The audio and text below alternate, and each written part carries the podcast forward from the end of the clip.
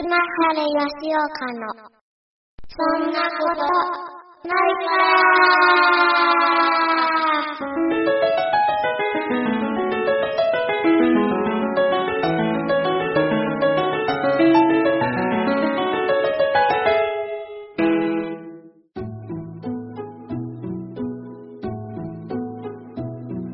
いや、結局ね、はい。結局、あのーうなぎっていうのはさ、はい。まあ、焼きなんだよね。だから別に天然とか養殖っていうのはもう結構大差なくて、はい。結局もう焼きで変わっちゃうから、はい。まあ、肝心なのはそこかな。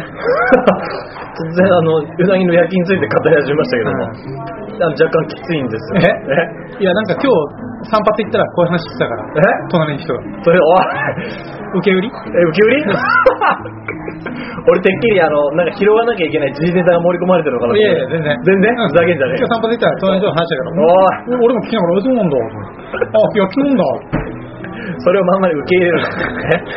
これ言っときゃ分かってるなと思う。おい、わからねえよ。わからねえよ。行った時に、でもさ、うなぎってのは結局さ、もう今焼きだからさ、現に俺がわからなかったの？焼く人のスキルだよね。おい、現に俺がわからなかったの？っていう時はさ、なんか、ああ、あいつ分かってんな。おい、っていうね。じゃあ、今週はこれまで。おい、お前ら、明けおめぐらい。明けおめとか、調子はよろしくとか、そんぐらい入れろよ。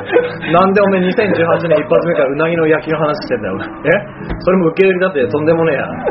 あ、あそうでしたね。今年一発目ですか、これ。そうだよ。今年一発目でなんでおめえうなぎから入ってるよ、お前。そどうも、どうも、どうも。おい。ハッピーニューイヤー。あハッピーニューハッパリハッパリ。おいところわしゃ今年もまだ。後もされよ、黙んぞ。わしゃ、わしゃ今年もまだ世界不思議劇出れまへん。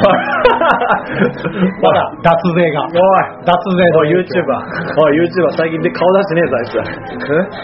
どうもどうも。おい、どうもどうもじゃない明けまし開けましたじゃねえよ、お前。おめえだけで開けてねえよ。開けましたね、2018年。いやー、まあ、大寒波から始まり。大寒波からですな。うん。大寒波からか？大寒波は去年の暮れでしょ？あ、そう？いうとこ？割と今年は開けてからは割とまあ比較的おおだどうしたんですか？いや、いやいや、ちょっと俺も、あの、理事を辞任しようかなっていう。え？理事を辞任しなきゃいけない。何の理事え？何の？おいおい相撲協会理事を。花だ。花だ。花だ。理事を辞任する？辞任大丈夫大丈夫。大丈夫ですか？うん。君は理事辞任しなくて大丈夫。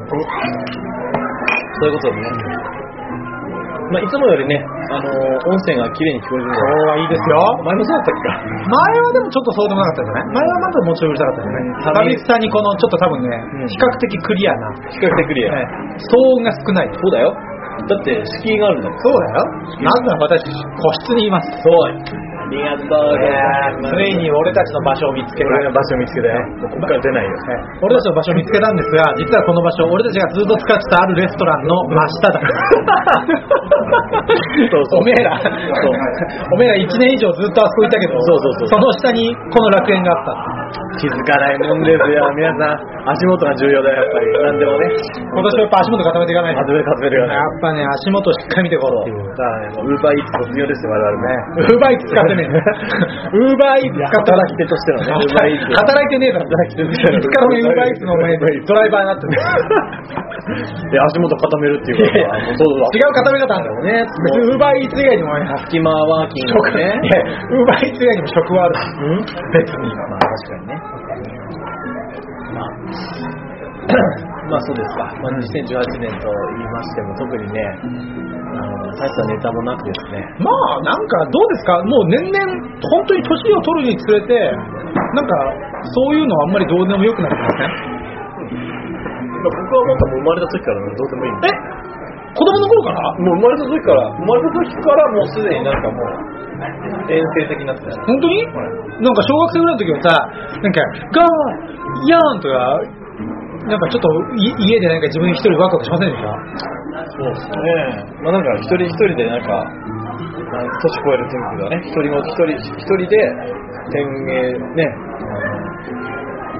天上天元家が独創。なんでねなんでお前社会になってるそのレベルですよ。あそう昔から別になんか、えー年末で年越しをみんなでさどんちゃんしようぜみたいななかったのどんちゃんする友人がいなかったからね。ああもう友達いないもんなバカ野郎。バカ野郎。いたよ。ちょっとはいたよ。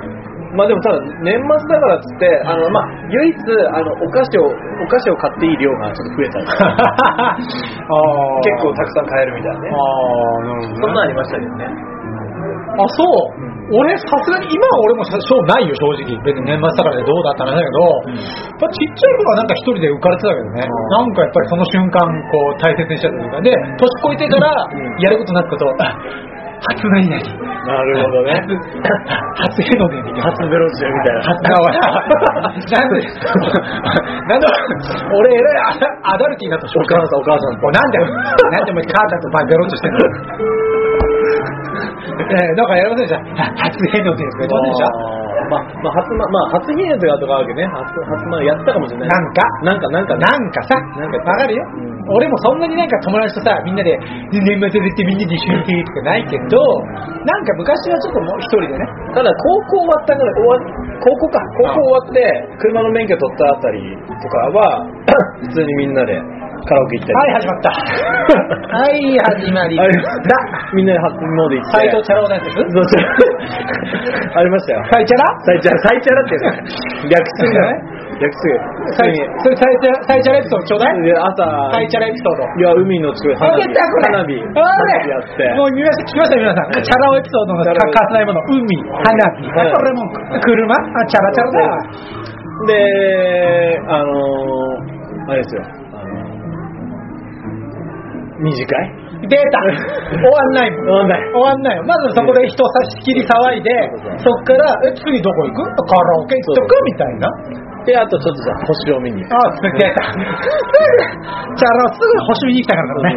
星見に行って、そこでいいムードにしといて、女とベロチュー。結局ベルチンお前もお前が戻して 戻してんじゃないすぐさ。いやだからとりあえずさお決まりですよい。やそういう話もしとこうかなっていうね決まりですよ。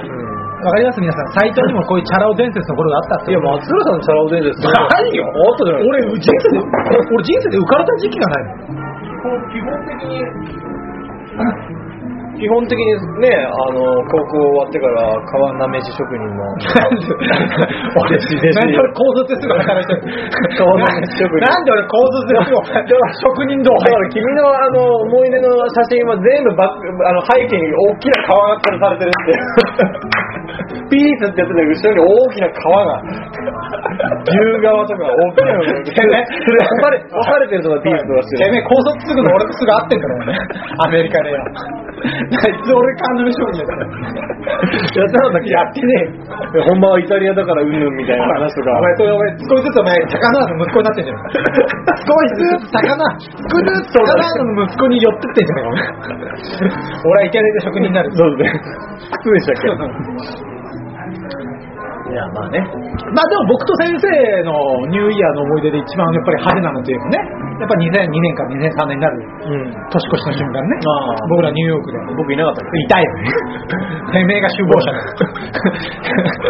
け やだなやだなてめえが首謀者やだな。いいか？これ蒸し返すか？おめえが首謀者だってこと？いや。な50時間、いや。50時間軟禁状態だったってあのこと話すか？なおめえの、おめえの計画による俺俺たちは50時間軟禁状態にか管理下に置かれたって話すか？きついなそれは。その話はきつい。おめえが聞くんだよ。まあありましたねあのなぜなぜ飛行機を使わず電車でねなぜ飛行機を使わなかった俺たち？チューブからねホームへ まさかの電車の旅。電車の旅ね50時間。50時間延々と。いい加減後半、いい加減中盤以降、あの、精神が乱れ始めた。そうそうそう。そして着いた晴れ、我々の晴れのニューヨーク、大雪だった ホワイトクリスマスだった。その代わり遭難しかけた。ないですよ。だいまだにね、僕らが泊まったさ、あの、ホワイトハウスホテル。はいはいはい。あれ、あ見見ました？最近。知らねえよ。見るわけねえ見ません？見るわけねえよ。あそこね、あんの？もうあるんだよ。えあれはクリントンがバナーになってるあ、あ、なってるな、ななって、そこはちょっと覚えてないけど、あやべえな、いまだにクリントンってやべえだろ。あ、あそうそうか。そうブッシュの時にさえクリントン俺たち行った時もブッシュだったのに、いまだにクリントンがバナーに使ってホワイトハウスホテル。ただのユーステルなんですよ。ホワイトハウスホテルって名前でね、そうそうちょっといい感じのホテルかなと思ったら。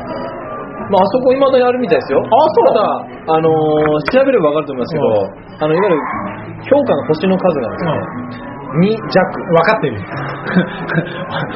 分かってる。体験してんの。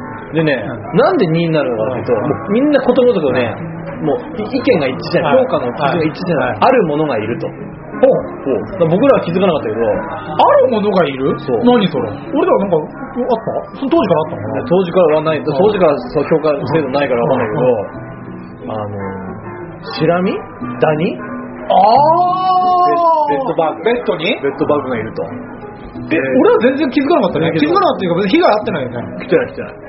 ないよ。だってあれからね、なんかそそみんなそればっかり書いてああ、そう。はいじゃあ俺たちの時はまだ大丈夫だろうな。る冬だしな。いや、冬だけど、冬だしな。ガンガンガンガンガン暖房たかれてたよ。そうだね。まあなので、よかったら、いかんねえよ。それ聞いてなんで俺また行こうってなのいかんねえよ。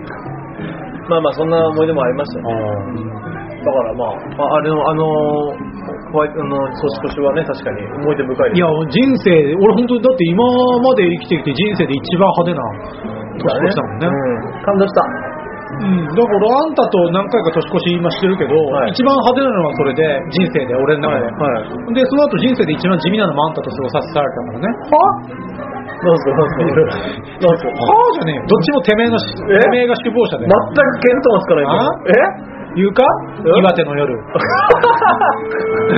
あ？ありましたね。岩手の夜。ありましたね。おめえのせいで、はい。なぜか、い。キャンピングカー、お前が言うところのモバイルコテージ、はい。ただのキャンピングカーじゃん。何がモバイルコテージちょっとおしゃれに言いやがって。あれ床で寝たんでしたっけ？僕いやは違う。違う。床では寝てないけど俺がすごい体重崩したから、まあ、申し訳ないけど俺が1個だけあるベッド使わせてもらって君たちはなんかソファーかなんかで寝たという。なるほどね。全然記憶ないな。こっちだけてめえが首謀者なんだ。そうでしたっけ？いい宿取ったから。いい宿取ったから俺そうなんだ。行ってみたらてめえキャンピングカーが並んでるとこじゃねえかだって。さ、12月30日の大晦日だよ。年越し迎えますっていう時にホテルなんか取ったらさ、うん万いくけど、あそこ3000だったうるせえよ一人。うるせえよね ?3000 だよ。いや、あのね、言っとくけど、うん申し訳ないけどね、岩手でホテルだったらそんな高くねえぞ。え？言っとくあそう？いやいや、それはね、うん都会のなんかさ、六本木のなんかどこどこプリンスですみたいなさ、だったらお前、大晦日何万わかるけど、岩手ってね、岩手だよ。いや、俺電話したんだから、そこにさ、電話し、雫石ですよ。覚えてますよ。よろろろって電話して、は いもしもし、つって、モバイルコテージ専用宿でございます。でよって言ってん。あ、スイートご用意いたしました。スイートねえだろ。モバイルコテージなんだよ、全部。料金は、うん、そんなもんでいいです。いいねだったって。お前、いい部屋、いい部屋用意したから。言ったら、とんでもねいや、僕に頼んだのが悪いんじゃねえ、それ。えー、えー、俺に頼んだのが悪いんじゃねえの？え。開き直んの 開き直ってんじゃねえよ。まあね。まあ、確かにね、まあ、確かに僕らね、もう、いや、ゆうややってくれよと、うん。てやってもらったからね、それはそうなんだけど。まあ、時間も頼んだよ。え？時間も頼んだよ。頼まなく頼んだてめえには二度と頼まない。てめえに旅の計画立て立てさせてよかったこと一回もねえ。よ。だってニューヨークだってさ、あれ電車で泊まれると思ってさ、言ったらさ、まあ、誰かがさ、なんかこう、とりあえず宿取った方がいいんじゃねえって弱音を吐いてから、ダメなんじゃあ宿取ろうかってしぶしぶ、え？はい。俺だよ。え？俺がまともな意見言ってから、なんとかホテルで泊まれたんだよ。てめえらは、な、てめえともう一人や、ここで名前言わないよ、てめえともう一人筋肉バカ二人、な、当時、え、これなんとかなんじゃね？つって。まあ、そこの場で、その辺でん眠れるっしょ、と。かなんかさ、どっか行くほ、飛行、あの、電車の中で寝てさ、帰ってきてさ、また次の日から動けばいいんじゃね？つって。うん。ね、行って、うん。おい、てめえどう思った？いや、あの、松坂の提案は、すごく間違って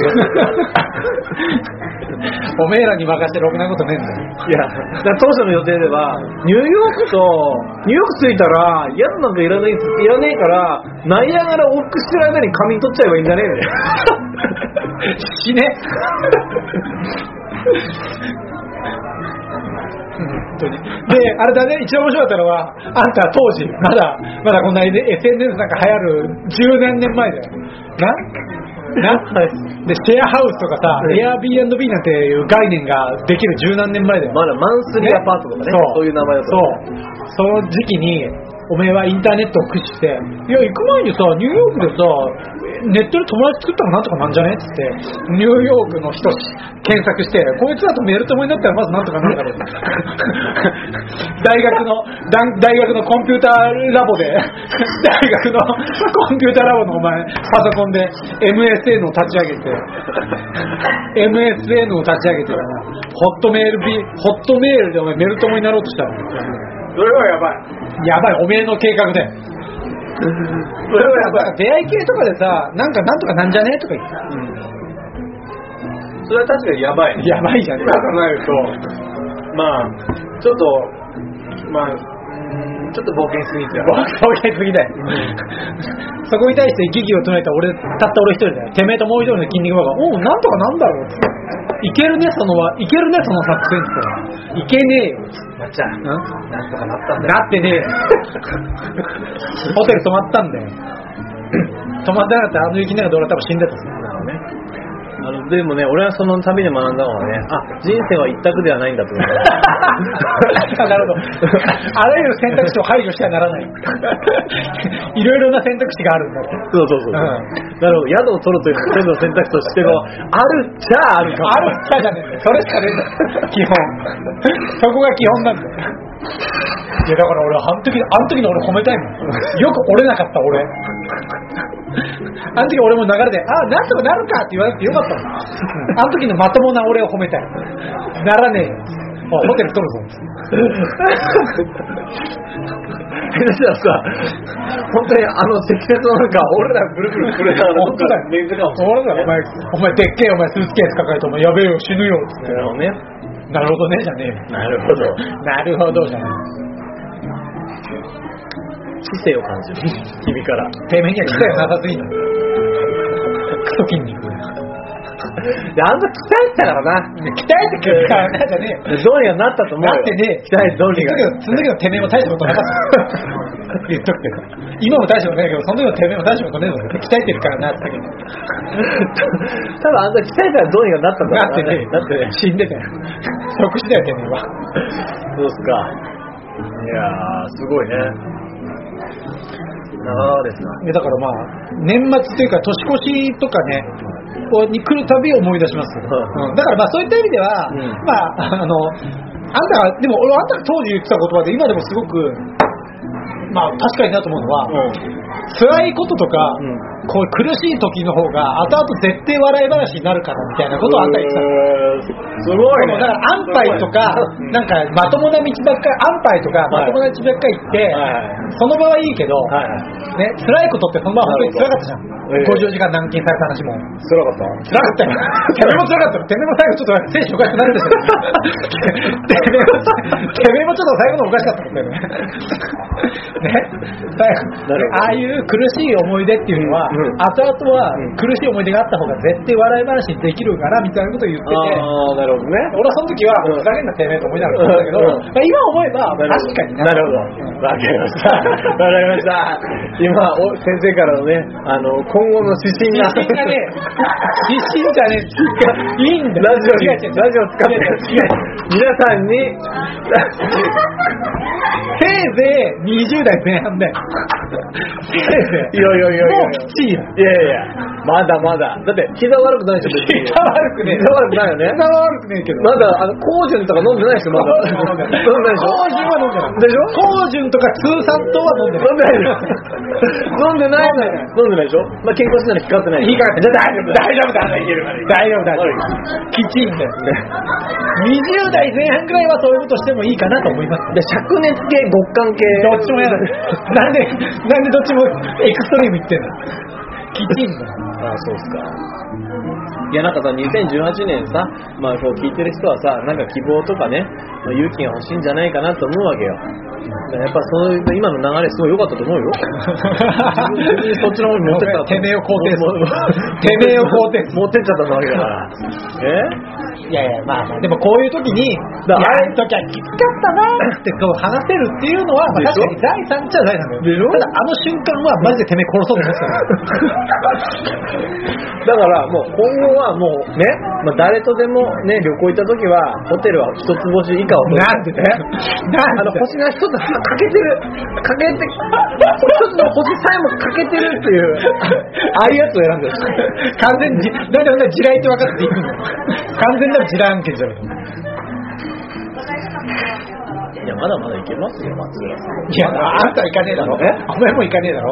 お前もじゃあ今度ニューヨーク行くって言ってまあじゃあホワイトホテル、ホワイトハウスホテル行こうとは思わねえだろ。で、見学に行く。見学に行くね。泊まれ。手間ってこい。それで見学に行って、あ、ここか。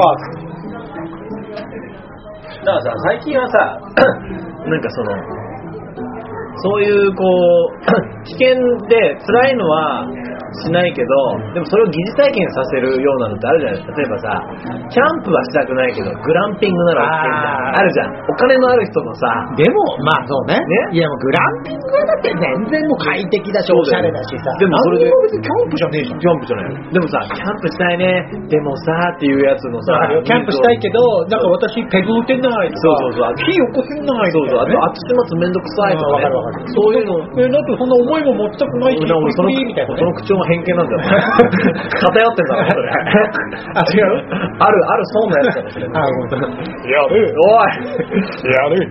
そいつやべえな。い や、俺はさ、いや、キャンプとか行けないんだ いや、だってキャンプ場にはジャグジーが。おい、ねえジよ。ャグジーがねえよ。温泉行かないとね。えよ。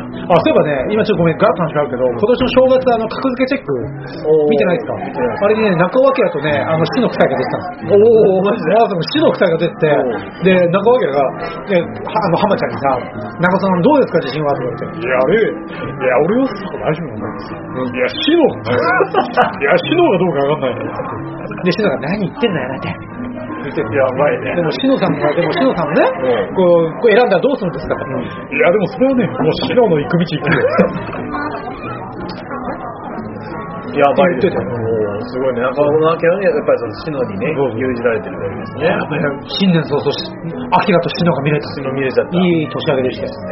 いやるいや、いや、うちのシノおい、それ言いたいだけだよ。まあまあまあ。そういうことです。あ、で、その何グランピング？いや、わかるよ。その、グランピング辛い、辛い思いをしたくないってねキャ。ンプやれよっていうね。話ですよ。キャンだそういう人はキャンプせずに、もうグランピングで、もうやった、やった気になってるやつだって彼女、まあ、彼女たちって言い方はちょっと偏見があるな。彼ら彼女たちは、だってあれだもん、別に。キャンキャンプのしたわけじゃない。グランピングしたの。インスタ映えがしたんだ。なるほどね。え、楽しそうな写真撮りたいの？なるほど。そういうこと、目的がね、全然違うと。みんなでキャンプはしてるけど、辛い面白くないし、ちょっと派手、ちょっとイケてるキャンプの写真を撮りたいっていうニーズです。なるほどね。となると、どうする？え、グランピング行っとくみたいな。いや、俺はもうそれに対して、もう、80歳ぐらいまではアゲンストしていこうかな。結構頑張る。結構80歳ぐらいから、やっぱグランピングしたら80遅い超えたらって。そこまで言ったら最後まで貫けよ。なんで80なんてグランピングでやっぱグランピングじゃな ばあちゃん、ばあちゃん、グランピングかい。なんで、なんで30代のうちに気づかんのかったんだから、わしは後悔してんだよ。こう、がっつり後悔してんだよ。早く行けよ。でもそうよ、だから最近はそのグランピングもそうだし、あと最近すごい人よく夏場にあるのはさ、こういう都市部で、ラウンドワン。ラウンドワンじゃねえよ。ラウンドワンじゃねえよ。みんなでボーリングバカ野郎。じゃないんですえ。じゃじゃ都市部のビルの屋上で、ビアホールとかバーベキューです。ああ、なるほどね。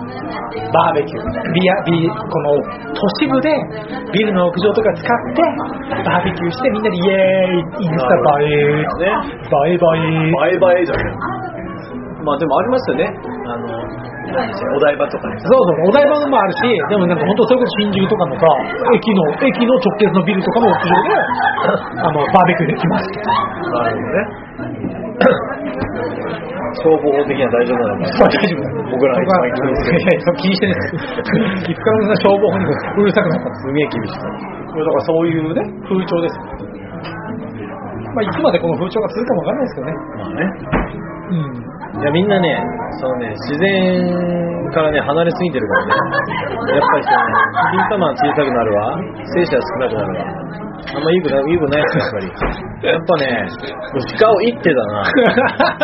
そしてなぶり殺してそっから皮剥いで、ねやるってとこまでやんないとだ。からてめえらでちゃんと血抜きもして、そうそうそう。血抜きもするし、皮も剥ぐし、そうそうそう。で、ね、肉もバラバラに切りそう切ってそう切り落としてそういや、それで初めて命の重さわかんだろうそう。重いんだよ。おい、言うやーって、俺振り向いたら大体生肉。焼け。せめて焼け。なぜ生肉むさぼるせめて焼け。まあね。まあでも二極化してんじゃないですかまあ、なんかそうやってどんどんこう都会的になる人とやっぱりそういう生活というかそういう価値観に疑問を持って今俺なんか結構田舎の方に移住する人も増えてきたまあ俺はまだ都会好きだからな。都会の、都会こそオアシスだ。じゃあまあ漁師をするのはまだまだ先おい、そんな未来妄想ねえんだよ。最初からねえんだよ。ね大量型上げるのはまだ先だねえんだよ。大量バなぜかあるけど。送る送んなくていいるいらねえなんか欲しそうな顔してるけど。ねあそうじゃあまだまだまだまだじゃねえ。都会好きですよ。都会こそね、エネルギーをくれるジャングルじゃないですか。あ言うね。言うよ。俺だからもう部屋中熱帯、熱帯、あの、あれだから、熱帯雨林するぐらいの観葉植物。どっちだよ？どっちやべえ。緑欲してんだよ。緑最高。明らかに緑欲してんだよ。ね。今すぐ帰れ。今すぐ田舎へ出て田舎へ行け。だから俺の家なんか、とんでもねえじゃん。本格的じゃねえか。で言うか今すぐこの国から出て今すぐこの国を出ていけ腐葉土とかある。なんで？なんで？なんで腐葉土なるためにあるなんでお前いい服作ろうとしてんの？な明らかになんでお前地質にこだわってんの？そうそう。ベッドの人とか腐葉土。なんでなんか育ってるみたいなまあね。まあ自然はね、程よくね、接すればいいや。あそうですか？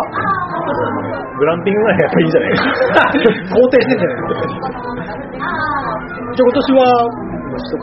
グランピング行きますかグランピングで収録しますどうもグランピング中ですどうもどうもグランピング最高最高じゃねえよ。ゆうや肉焼けたよ焼けたよじゃねえ。全部お膳立てしてくれてるコースだよ。トウモロコシも焼けたよはい。全部お膳立て。焼きもろこし最高いややるじゃあやるじゃあまた来週おいおい、それだけじゃねえ。おい全然面白くねえ。今まで、今まで面白く、面白かったこともないと思うけど。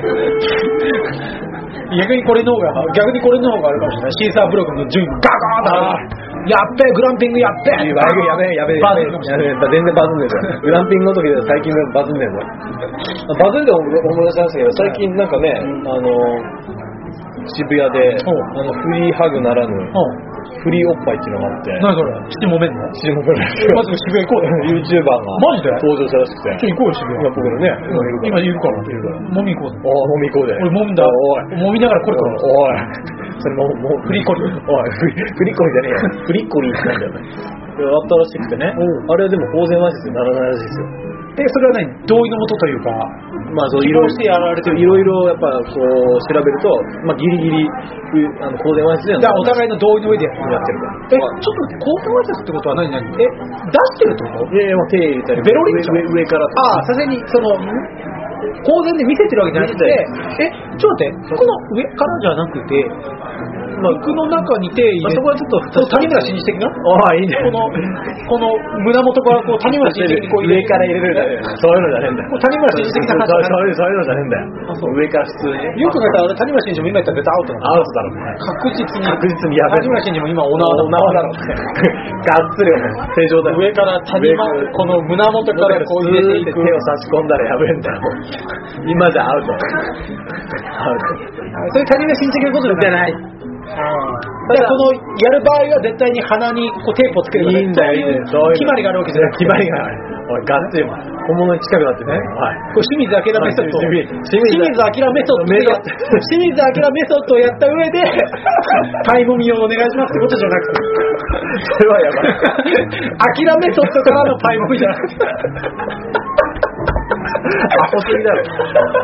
それはアホすぎそういうことじゃなくてアホすぎて面白いまあでもそれはなんかねまあちょっとバズったらしいですけどね。ああそう。うん。知らないよまあでもまあすぐその動画削除されたらしいですけど、ただ魚拓っつうもんがあってネット世界。ネット世界が魚拓っつうもんがおめえのその邪悪な人間の大体イメージがフリー大体片目潰れてんじゃないおめえの邪悪な人間大体片目潰れてんじゃん。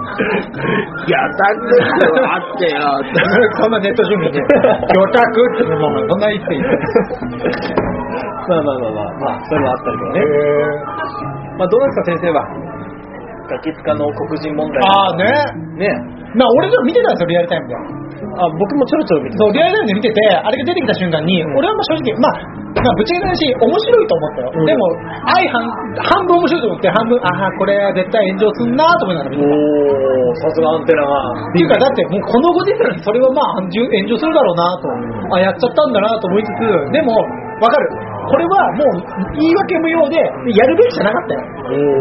でも、はいでも、わかる。別に、これそれを擁護するわけじゃないけど、でもまあ、やっぱり日本で、あれが持つ意味と、とか彼らがあの文脈であれをやったっていうところに、うんもう差別意識は本当に100%ないと思う。まあね本当に、無自覚でやってるんだ無自覚でやってるし、派手でしか100%ないし、単純に別に、その、まあ、アメリカンコップっていうテーマだったから、それでエディ・マーフィーを模して、それでおその文脈が面白いっていうだけでやったことだとは思うし、あれを浜ちゃんがやったっていうから面白いっていうだけで、そこにもちろんそういう意図は何もないし、逆に言うとそういう歴史を多分彼は知らないからやっただけだと思うんだよね。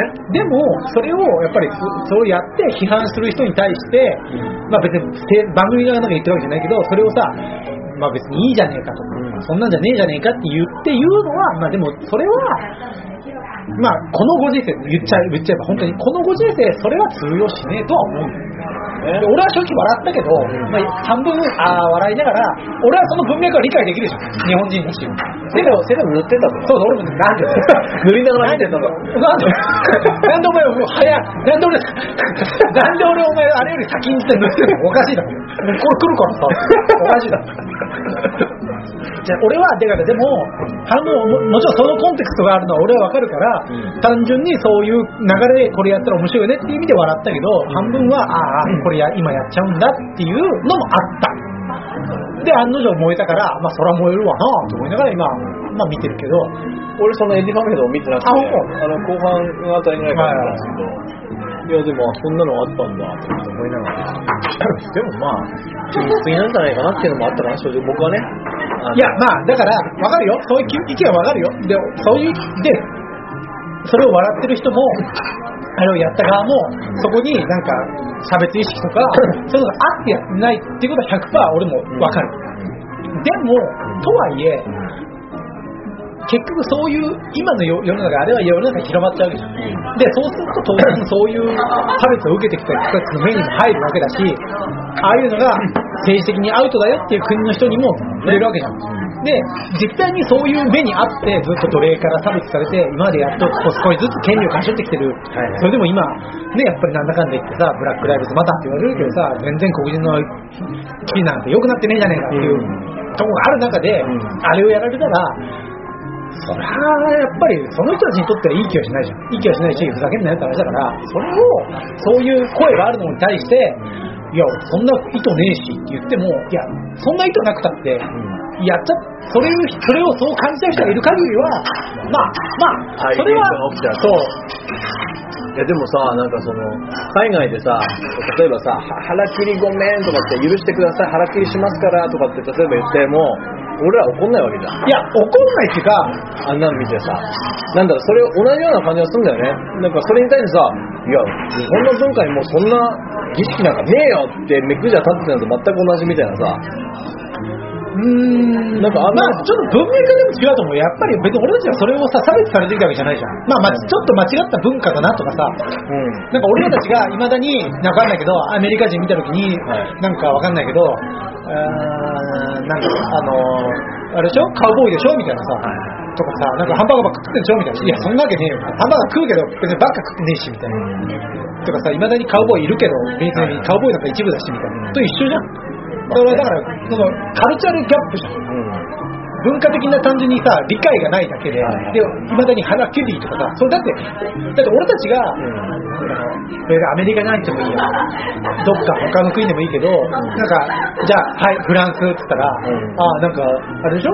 もうなんかみんな、そこかしこでキスしてんでしょ？とかさ、なんか、わかんないけど、スペイン、スペインから、あ、闘牛闘牛みたいな。ちょっと一緒じゃん。スペイン見て闘牛あるから闘牛だけじゃねえし、みたいなさ。なんかそういう話なん。です日本って言ったら、あ、腹切る。なんかその、このご時世でもやっぱ結局そういうさ、ステレオタイプの要は。そういうことだね。だからステレオタイプは仕方ないじゃん。うん。俺たちだってあるわけだから、うんで、お互いあるわけじゃん。そうだね。でも、あれは、れっきとしたせ歴史的にずっと差別、抑圧されて、すっごい不当な扱いを受けてきた人と、うん。それを、まあ、実際ミンストレル賞って言って、白人がうん黒人の真似して、なんかこう、自我化して、うんなんかちょっとこう、茶化してたっていう歴史を、があるわけだから、うん全然、その、いや、文化的なギャップじゃなくて、それ単純に差別だからって話だから、うんいや、じゃあこれでも昔は良かったんだから、今もいいじゃんって言ったら、あ、分かった。じゃあ、じゃあ昔も良かったら今もいいって言うんだから、じゃあ、その LGBT とかも、うん昔は LGBT ってそれこそホモだホモもあったじゃん。でもそれは嫌でしょ？ホモ？っていうか、ホモの人を笑うとかさ、ホモの人はね差別するって嫌でしょ、ね？君は。ね。うん、そうだね。そういうのに対してはアンチでしょ、うんでも昔は良かったじゃん。じゃあ今もやっていいじゃんって。っていう、それ同じになんないじゃん。ね。だそれはちょっと、ステレオタイプと差別はもう全く違うと、俺は思う。だからその日本、外国の人が日本人のイメージでハローキティって言われても、いや、それはなんか別に差別されるだけじゃなくて、あ、間違って、いまだにそういうイメージなんだな、はははでも済むけど、確かに。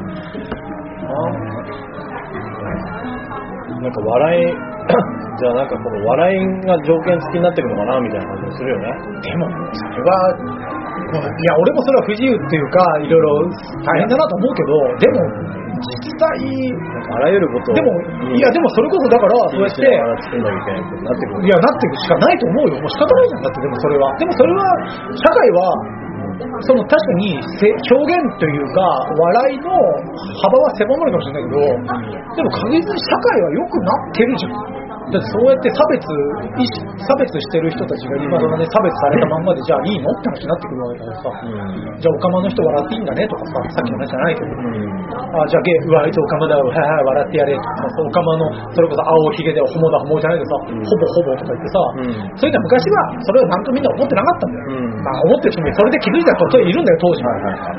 当事者は。でもそれをおもんばかる社会じゃなかったの。でも今はそれをおもんばかれる社会になってるんだから、んそれをなんか窮屈だなっていうのは、逆に言うと、いや、その、その当事者たちを俺たちが今まで傷つけてきたことに気がついた社会じゃんっていう。っていうことだと思う。だから逆にそういうので笑い取ったっていうのが、そんなんで笑いも取れなくなる社会は窮屈だっていうけど、いやいや、そうじゃなくて、それで笑われてたその人たちにとっての方が、社会は窮屈だったでしょっていう話じゃないんだよ。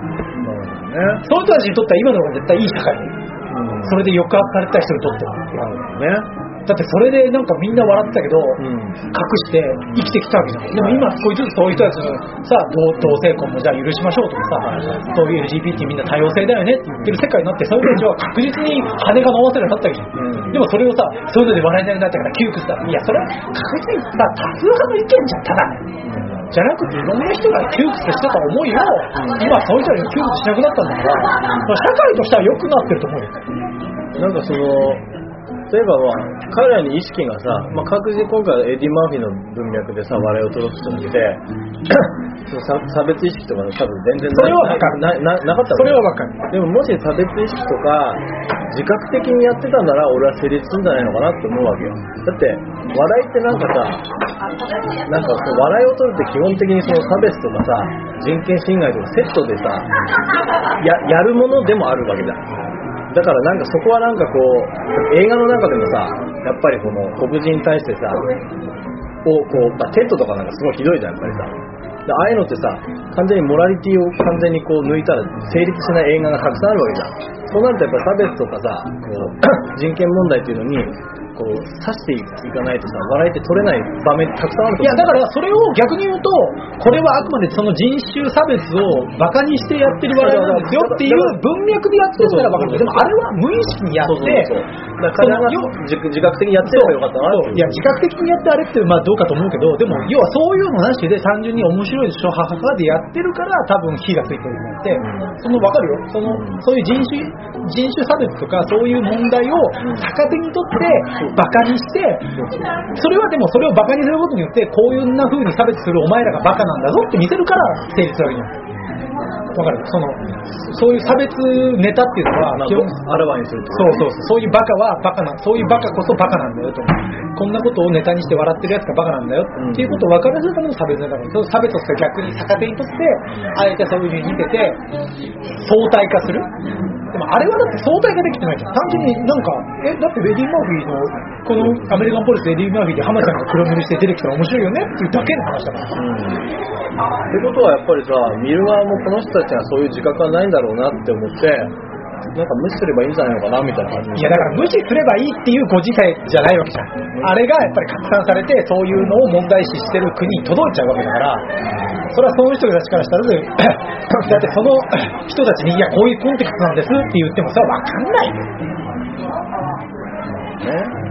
だって俺たちがわかんないんだよ。どっかでヨーロッパとかさ、わかんないどこでもいいけどさ、でさ、なんか日本人のさ、うんそういうことあるじゃん。有名な話だけどさ、ティファニーで朝食の映画でさ、はいはいあの、知ってる弓吉さんって日本人っぽいやつが出てくるやつ、うん上の階の。うんあんなのだってさ、あんな日本人いねえじゃん。みんなにね。あんなさ、みんなに、要はあれってみんな完全に日本人バカにしてるじゃん。日本人はみんな出っ歯で目がつり上がってて、はいはいだってあれを今、もし、んいや、そんな意図ないけど、やりましたって外国でやったら、それは俺たちも嫌な気分になるでしょ。はい、日本人、隣に住んでる日本人の人って言って、こんな出っ歯でさ、釣り目の人がさ、おい、おめえでみたいな感じで出てきたらさ、いや、日本人そんなやついねえし、お前日本人バカにしてんだろって話じゃん。いや、俺はね、俺は正直あんまそこは、なんだろうな、こう、面白いなって思っちゃうわけよ。いや、だから、それはあなたは思っても、うんそうじゃない人もいるわけじゃん。それを、お前、日本人ふざけなめるなよ。そんな日本人いねえし、お前、日本人だって別に、ね、あ、面白いやつもいればかっこいいやつもいるしさ、いろんな人いるわけじゃん。それをなんかみんな10杯とかに、出っ歯でこんなやつがしかいないとかさ、なんかそんなわけないじゃん。そんなやつほとんどいる今。いないけど、それをもうさ、バカにしてさ、いやあいつ日本人だから、へえ、面白い日本人だぜって言われてたらさ、それは嫌な気分になるでしょ。なんだろうな、でもな、俺はなんかその、なんかそれでもいいんじゃないかなって思うとこあるわけよ。なんかその、なんかこう、いや、俺別にナショナリスティックになったわけじゃないよ。うん俺別にその、国税的にそういうやつが許せんとかじゃなくて、単純に別に俺もやる、そういうのをお互いにやっぱりやるのは、それはやっぱ今のご時世は無理だよ。なんか事実が違う以上さ、だって実際日本来ればいないわけじゃん。そういう出っ歯な人たちは。まあ、いいや、電波の人はいるけど、でもそみんながそうじゃないし、みんながそうじゃないっていうのは来ればわかるわけだ事事実は違うわけだからそういうのでこうステレオタイプ的に笑いを取ってんだったら、まあ、取らしとけばいいんじゃないのかなって思うわけよでもそれが間違ったイメージとしてつくんだよ、結局。でもなんかそれは来ればわかわかるいや、でも来れば分かるけど、どの人ぐらいの人が来ると思ってる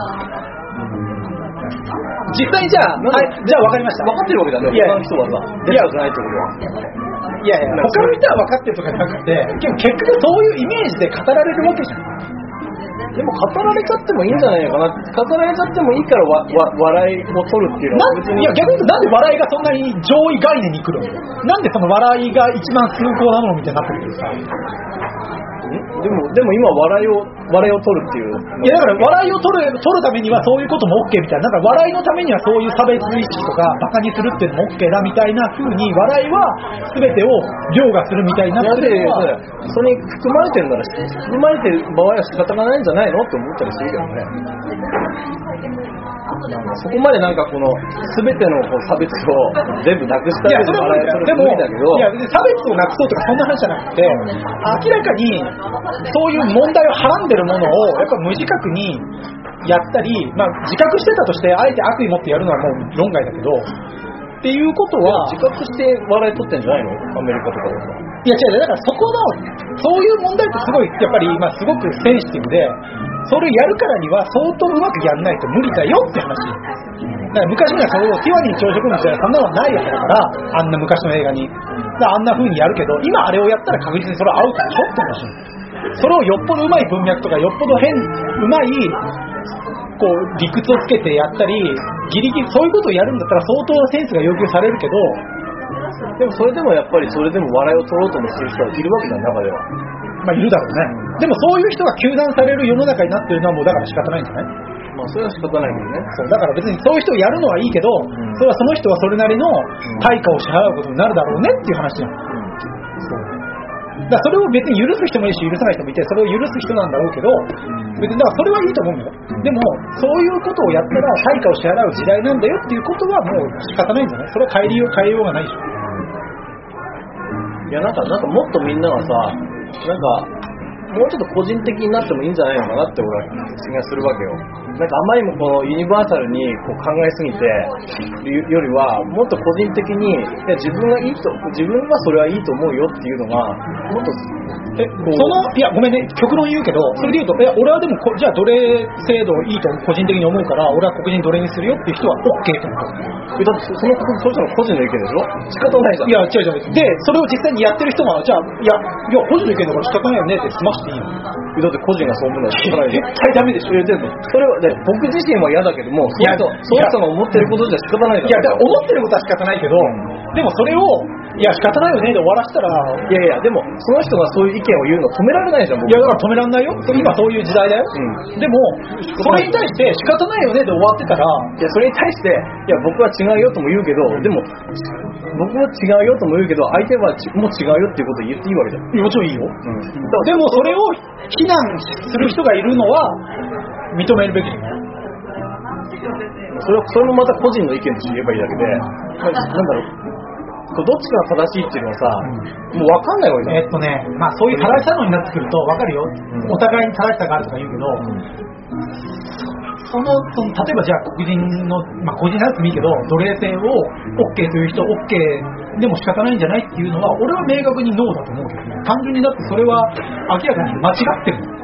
さ正しさ正しい正しくないっていうそれは俺は正直正しくないと思うんですよいや、それは正しくないって言えばいいだけで、で奴隷制は正しいと思っている人もまた君を君を間違ってると思ってるわけ言うよ言うよでそれは仕方ないじゃん。なん仕か方ないよ。うん、でそそれはそれで意意見として統括して考えればいいんじゃないのかなと思うよね。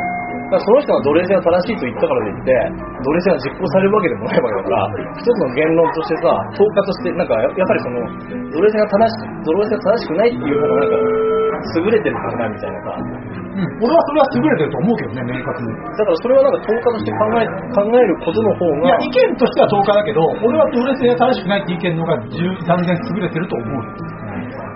でもそうじゃない人も絶対いるわけいや、わかるわかる。いるのはわかるよ。でもそれを俺は、いや、でもそれって個人の意見だから仕方ないよねで済ましていく世の中にはなってほしくないと思うけどね。でも一方この、一方その奴隷制をさ、正しいと思ってる人からもさ、なんか君を変えようとかさ、と思ってる人たちいるわけじゃん。なんかそのその力っていうのはなんか同じような感じがするんだよね。なんでお前奴隷制をなんか、奴隷制を廃止しようなんて考えるんだよみたいな。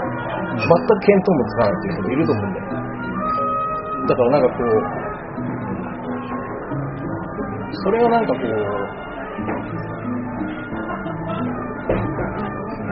なんかさも正しいかのような、こう、考えだけがさ、出るっていうよりは、いや、だから今回も出てんじゃん。今回もだから別にそんなの大したことないよ。でもそういう、別に差別の意識ないじゃんとかさ、言う人もいるじゃん。うんで、それあだってそれを別に言える世界なわけだし、それは変わんないじゃん。でもそれが非難されて、窮屈だっていう人に対して、いや、でももう昔とは違うんだよっていうことは、もうそうなってるわけだから、それを窮屈だっていうのは、逆に言うと、いや、じゃあ昔は、なんかもっとひどい世界だったけど、別にそれで、そういう世界でもいいっていうことなのって話なの。いや、別にそういう人がそういうことを言う、いや、確かに権利も今保障されてるし、自由もあるわけだよ。言うこと自体はそれはいいじゃん。うん俺もそれを否定してるわけじゃないの。その、そういうふうに意見を言えるこのシステムとか、この状況をしてるわけじゃなくて、そういうこと言ってる人に対して、いや、わかるけど、もうそういうご時世じゃないよねって俺は思うし、だからそういうふうに窮屈だなって感じるのは、いや、それは仕方ねえよ。だってその時代変わってんだもんっていうふうに、そう思って生きていくしかないんじゃないのっていう、この流れは変えられないでしょ？っていう。なんかこう人種差別って聞いたときに、やっぱ今の人ってさ、こう、脊髄反射的に正しくないってこうなっちゃうじゃんか。なんもた頼んでないです。脊髄反射的にそれは正しくないみたいな感じで、否定から入っていくんだろ、じゃん。いや、それはだってそういうふうに、やっぱり脈々と続いてきた歴史の中で、みんなが教育されてるから。そこ、その脊髄反射的なのがなんか脊髄反射じゃないでしょ。明らかに間違ってたなってみんなの反省のもとに積み上がったこの知識と、そういう後悔と、いろんなものの上で成り立ったこの現代の価値観っていうもんだから、それは脊髄反射じゃないでしょ。こういう世界に今成り立って、昔みたいにそういう悲惨なことがないように、どんどん少しずつ良くなってきてるわけじゃん。別に脊髄反射じゃないと思う。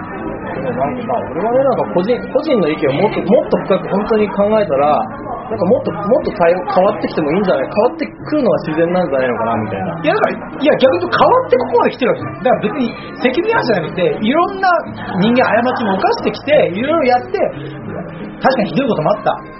そういうこともあったけど、そういうので良くないよねって少しずつ、少しずつ良くなってここまで来てるわけじゃん。それをなんか脊髄反射で、逆に言うとこれまでのことをしっかり学んできて、今があるからそういうみんな価値観を基本的には持ってるの。で中にはそういうのに反発する人もいるけど、明らかにその数が逆転してるのは昔は逆だったわけじゃん。昔はもう、俺最高じゃんって人がほとんどで、そういうの反対だよって人は逆だったわけじゃん。でも、じゃあその頃に、いや、そういうの間違ってると思う。え、それ脊髄反射じゃん。あ奴隷性最高だと思うって、それ脊髄反射じゃんっていう話が逆、今逆になってるだけじゃん。いやだからも昔は脊奴隷性最高って言うえ、でもそれさ、みんなが言ってるから言ってるだけだよ。脊髄反射じゃんって話。それは今逆になってるだけでしょ。逆に言うと俺はそういう間違った歴史というか、みんなの後悔とか反省があって今が成り立ってるその価値観っていうのがここに落ち着いてるわけだから、それは人間の進歩だと俺は思う。僕はね、なんかもうちょっとさ、例えば ABCDF とかさ、いろんな種類の答えが出てきてもいいんじゃないかなって思うけど、やっぱいろんな答えがあったけど修練されてって今に至ってんじゃない？これこれからまた先は分かんないよ。これから先はまた変わっていくかもしれないけど、少なくとも現時点ではいろんな選択肢除いて、まあ、これがとりあえず一番みんなが幸せになる結論だよねっていう状況になってるから、そこから分かんない。ここからまた100年後とかにはいろんな変わるから、いや、でも実を言うとこっちの方がいいよねっていろんな意見ができて、実は今100年後には今のこの考えが、あいつは遅れてたよなとかさ、あいつはこんな考え方したんだって、ってなるかもしれないけど、ってなるかもしれないってことは、やっぱそこで思考するべきだよね。今、今、この一番 A が正しいってなってるかもしれないけど、それでもやっぱ考えなきゃいけないと思うわけよ。疑うっていうかさ、本当にこれ正しいのかなって。性がない時代を疑うんだ。いや、そそれ、その、そのイシューだけでもさ、いろんな回答ってあるわけだから今、考え方でもそれに対してはもういろいろ散々議論されて回答が出し尽くして今なんじゃないでそれは歴史が導き出してくれた答えだけども、個人は、一個人はもっと自分なりの考えをもも持ってもいいんじゃないのかなと思うわけよ。まあいろんなイシューがあるから、まあそれでも個人が全てに対してそんな、全ての真羅万象に対して全てそういう風になるっていうのは俺考え、そう考えるの大切だと思うよ。僕いや考えるのは大切だけど人間のリソースって限られててその死んだ場所に対して全部考えるわけにはいかないじゃん。でもこの件に関してはあこれがいいんだろうなっていう風に今落ち着いてるわけだからさ。そう、落ち着く、でもこれに関しては今までいろんな人が逆に先人がやってきてここに落ちてるから今とりあえずそこで結論になっててそれよりも他のことの他のイシューに対してじゃあ考えようよ僕たちはってことになるんじゃないのかなと俺は思うけどねなんかあんま効率的になると良くないかなと思うんだよね。法律的には別にないけどねなんかやっぱ自分そのの時だって一番ホットだったトピックがどんどんいろんなその時代線でやられてて、この時代にまた一からそのトピック蒸し返すっていう話。それよりも、また今、この現代的な他のトピックあるよねって話じゃない。僕自身自分自身で考えるってことは一旦大切だと思う。いや、だからそれを否定してないっていいんだけど、それを今更このトピックでまたやりますっていう話。やればいいんじゃないのかなと思うんだけどね。うん、だからやればいいと、あなたは思ってる俺は思う。俺は、だから、ぜ考えた方がいいと思うよ。で、ぜひ発信してほしい。でも、今このトピックに対して、その、それほどもう、一旦落ち着いてるものに対して、そこまで考える余裕は他の人にはないんじゃないかなと思うんですよね。それよりは違うトピックをもっと今の世の中のトピックを深掘りしていきたいっていう人が多いんじゃないかなと思うけどね。SNS とかさ、そのあの力が強いとさ、あなんかこうオピニオンリーダーみたいな人のさ意見っていうのにさ、すごい吸引される部分があるわけあるねちょっと自分の意見っていうのをさ、僕だったら、まずそういうオピニオンリーダーの意見とかなしに、感情的に僕だったら何て言うかなとかって思うわけよ。でその時の答えと、やっぱオピニオンリーダーが書いてる言葉とか、やっぱ差があったりするわけだよね。じゃあ、その僕が感情的にこう言ってるの何なのかなってこう考えるとさ、もう答えってさ、本当に無数だなって感じがするわけよ。でその自分は本当はこういうふうに言いたいんだけど、でもオピニオンリーダーの意見がもうさも正しいかもしれないっていうことで、そこでこう、すり替わるっていうかさ、考えすり替わる前に、素直に自分はどう思うのかなっていうところをさ、なんか思考するっていうのをすごくね、大切なことだと思うんだよね。うん、まあ別にその感受性とか本能的なものだけを別にが大切っていう風に前提に立つとそうなるんだけど単純にそれって学んでねえんじゃねえのとは思うけどいやいや、まあ、その次があるっていう前提だよ。僕は、僕はどう思うのか、今までの、いやだから、そうそう今今言ってる人も多分そうじゃん。今その窮屈かなとかさ、別にそういうんじゃねえじゃんって言ってる人は、多分その自分のか自分が日本人としてここまで生まれてきて、この日本という社会の中で育ってきた価値観で言え言って、そういう反応してるから、別にそれは俺は間違間違ってないというか、まあ日本人は仕方ないと思うよ。でもやっぱりそこから、じゃあどういう、じゃあそのブラックフェイスに対してね、どういうこれまで苦悩があって、どういうものがあったかっていうのをやっぱ学んだら、変わってくると思うよ。同じことは言えないと思うよ。その変わりようにもさ、なんかまた複数の選択がある気がするわけよ。なんか答えが一つとは限らない気まあがする。答えは一つじゃないけど、で、面々とやっぱ歴史が進めてどんどん変わっていく可能性もああるときにさ、なんかこの現時点で、まあ、これだってこう乗っかっちゃうっていうのが、乗っかってるわけじゃないと思うけどね。みんなそれぞれにやっぱりそういう価値観の中で生まれてるわけだ。だって、だから乗っかってないじゃん。そういう人もいるし、そうじゃない人もいるし、お互い結局いろんな意見があるわけ。誰も別に乗っかってるわけじゃないじゃん。でもやっぱりいろんなこれまでの歴史を見たりとか、いろんな書物に触れたり、映画に触れたりっていうのを見て、だから例えば今だったらさ、別にそれこそ自分の友達に、ね、黒人の友達もいる人もそんな目指してないだろうしさ、ってなったら、別に乗っかってるじゃなくて、そのはもちろんそういう中でいろいろ思う思う中で、いや、俺はこれ反対だよっていう人もいるし、まあ、当然そういうのはなくて、いや、別にそれぐらい日本のお笑いなんだからさ、別にそういうんじゃないじゃんっていう人もいて、それは別にあると思うよ。いやなんかこの間、あの朝生とか見ててさ、あのウーマンラッシュアワーのさ、村本君とかさ、やっぱりその自分の考えだけをさ、はい。バーッと言って、確かに見ててさ、なんかその、こう結構雑な質問ばっか投げるみたいな部分とかあったわけよ。で知識人がいっぱいいるからさ、知識人の人たちってすごい、やっぱその知識に裏付けされた正しいこと言うんだけど、あれに対してこう、まあ半ばちょっと息苦しい感じを感じ感じたのかもしれないけど、これはどうなんですか、これはどうなんですか？みたいな質問ばっか投げるシーンがあって、まあ、どうなのかな？みたいな感じは思ったけど、まあでも、まあ、これは彼の個人の意見だからなみたいなとこあるわけよ。うん、いやだから彼個人の意見として、それを普遍性は何も持ってないんだけど、この個人の意見っていうのが、どところか拾うとこってない、拾うとこはないとダメなんじゃないのかなって思うわけよ。その個人の意見で、その普遍性もなく、あまりにもこう偏ってて、これはさすがにこの、人類を救う考えにしちゃ弱い考えかもしれないけども、でもここに何か無視できないヒントとかあるんじゃないのかなって考えるのがどっちかというと知識人の役割だったりするのかなみたいな。で僕はその朝生であんまそういうこう積極的に拾うっていう感じは感じられなかったんだよね、実際見てて。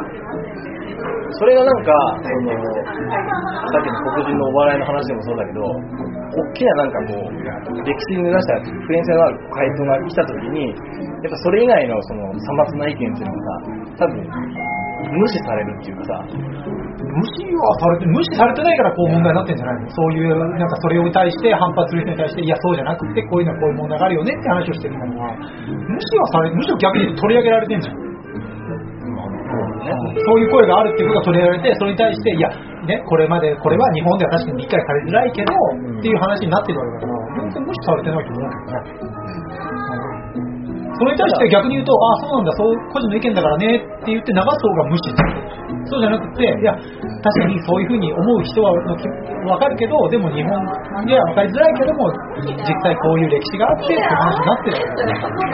例えば浅沼とかでさそのその黒人の問題とか例えばまあ、例えば村本君が例えば仮に人殺し人を殺してなんでダメなんですかみたいなのを仮に言ったとしてだよ例えばあの雰囲気では多分浅沼の人たちは殺すの殺す人を殺すのは良くないに決まってるだろうっていう前提がもう敷かれてるわけだよ知識として。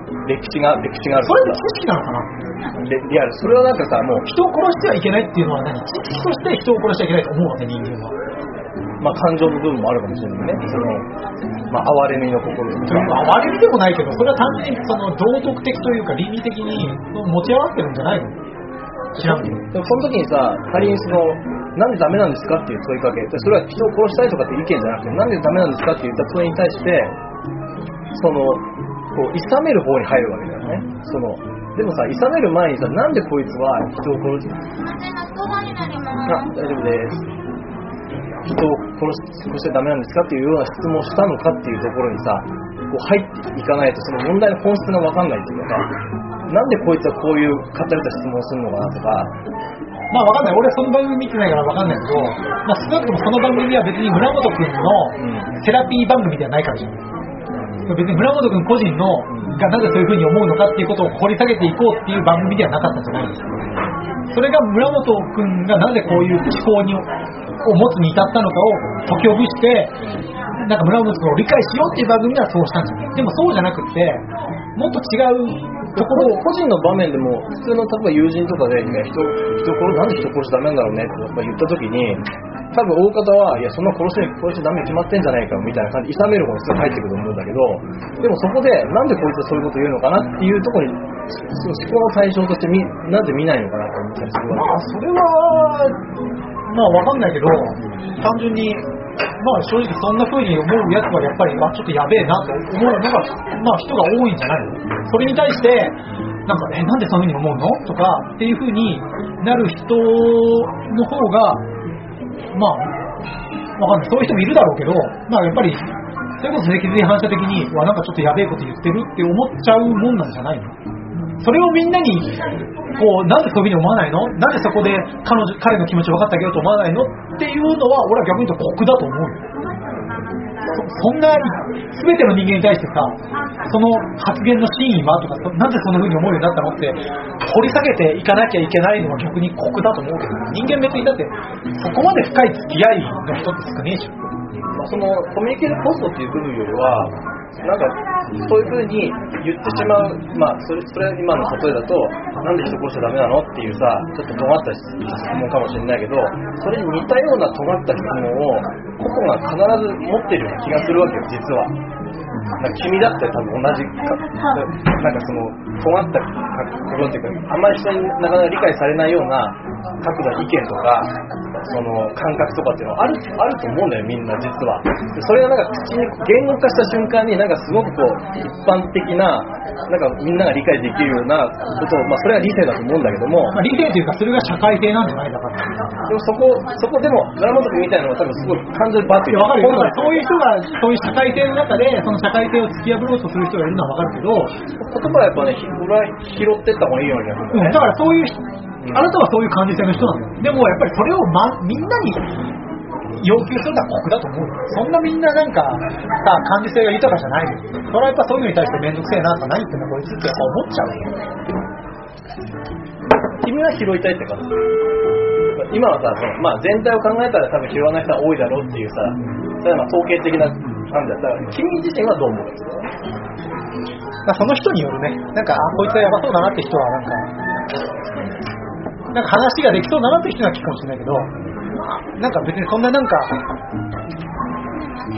い。なんかいるじゃん、そういうなんかちょっと、かまってほしいやつ。待ってほしいやつ。なんかそういうやつとかが、あなんかちょっと透けて見えると、なんか、はいはいって感じになるし、なんかそうじゃなくて本当に純粋になんかそういうこと言ってそうだなって、面白そうだなと思ったら話すかもしれないし、それは別に、そのね、場面場面だね。すべての人に対してやっぱ同じように興味を持とうとは、も持つとは、俺はやっぱり、俺も人間だし、ん興味のあるなしはあるから。いや、なんかその、その、やっぱりさ、その君が言ったその社会性っていうのはさ、例えばもう、もちろん僕の中にもきちんと根ざしてるわけわけだから、こうやって社会生活を営んで詰、めてるわけじゃん。だだからその中で、こう、この社会性がちゃんと身についてるがゆえにさ、やっぱりこう、言葉をすごく選んで喋ってるっていうのがあるわけだね。でもこれはすごく大切なことだと思うんだけど、でも一方じゃ、そうじゃない、そうじゃない人格人格っていうか、その自分が本当に人を殺さない、その殺さないっていう、その確定がない存在でもあるような気がするわけよ、自分自身。俺もそういう意識はあるよ。俺も、なんかそうやってすぐ、よくよくさ、あるじゃん。なんかさ、そういう、ちょっと凶悪な犯人とかでさ、報道されるとさ、そのコメントでさ、極刑を望みますとかさ、うんはいはい厳罰に処刑とか死刑だって言うじゃん。俺そういうの見ると、んいや、なんなんでこの人たちは自分はそうならないっていう前提で話してるのと、俺はすごい思うのよ。俺はね。俺はだからそうは思うけど、まあだからそうじゃない人の方がやっぱ多いんだと思うよ。俺はだって、いや、だってそうは言わないもん。だって、わかんない。自分がいつそっちに落ちるかわかんないしさ。俺だってそういう危険とはらんでるから、自分がそうならないと限らないから、そういうのは常に思ってる危険性がね、はらんでるっていうことはなんか、人間ってすごいとてつもない多様性、人が理解できないようなものが内在してるんだろうなって思う思うわけだよ。そこが、そこがなんか、そこに触れる機会っていうのはなかなか難しいわけだよね。だからやっぱりみんなこうやって日々自分の暮らしがある中で、そういうことを、に自分の時間とか労力を割こうっていう人は少ないのは、まあ俺は仕方ねえと思うよ。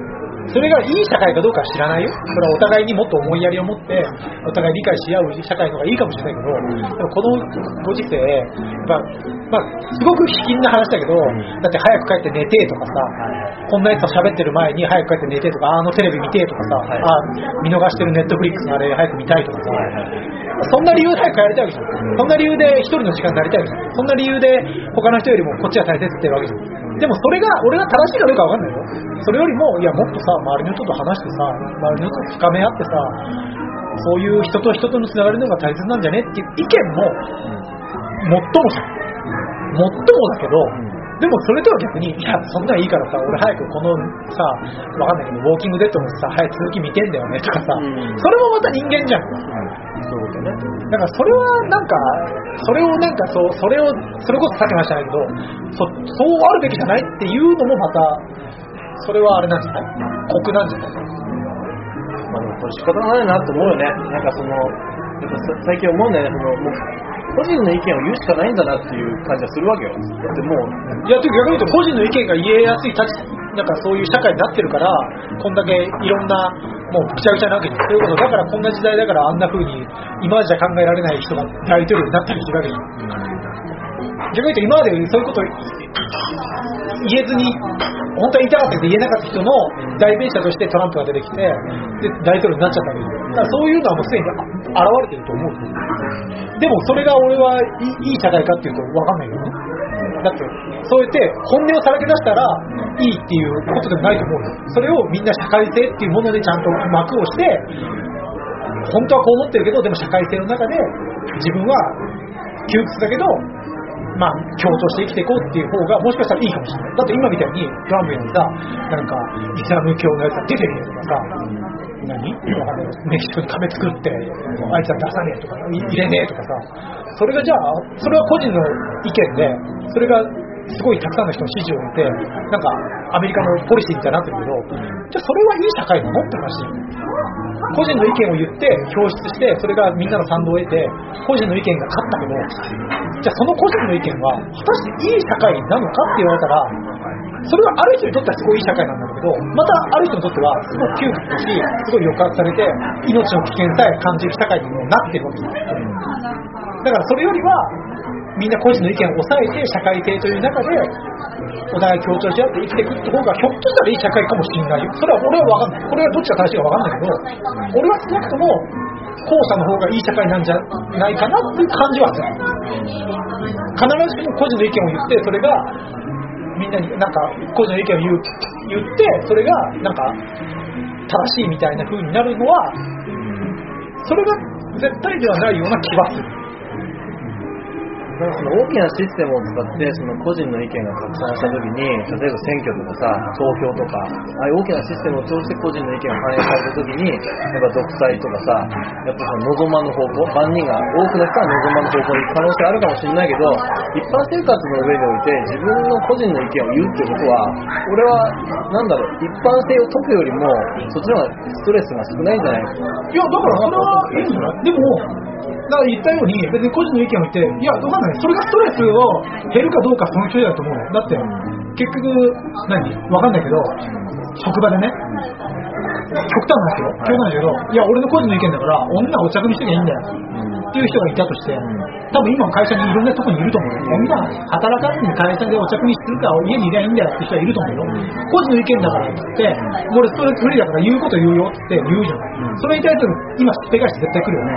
それによってストレスまた増えるかもしれないし。なんでみんな俺に賛同してくんないんだとか、みんな俺を避けるとかさ、っていうストレスは増えるよ、多分。じゃあ個人の意見言うのは果たしてストレスフリーなの？っていう話だし。